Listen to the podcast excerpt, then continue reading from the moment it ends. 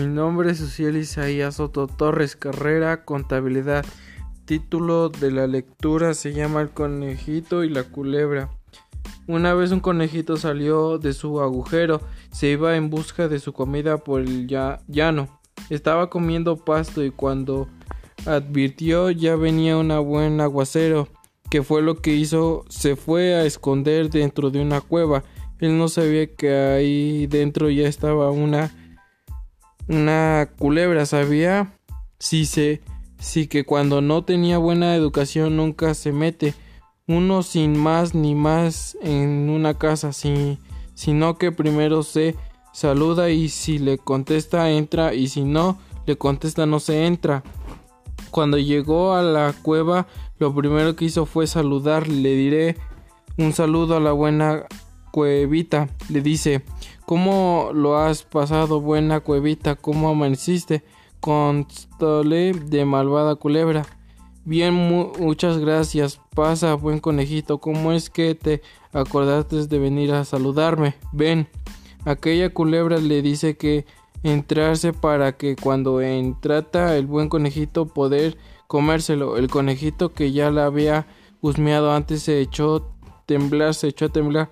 Entonces constóle el conejito diciéndole Deje usted solamente aquí veo que el tiempo cambió que al parecer ya va a pasar la tempestad. Dice no vaya a ser que te mojes, lo mejor es que te agurezcas de la lluvia. Bueno, cuevita, dime que la cueva hablan.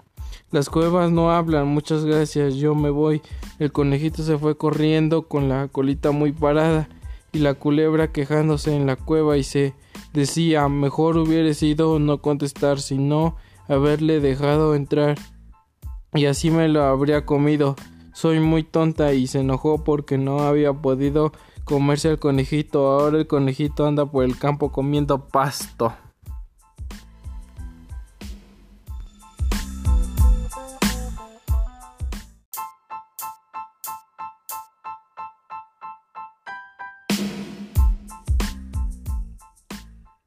Mi nombre es Lucio Isaías Soto Torres, mi carrera es contabilidad y el título del poema es Cuando una cuando muere una lengua.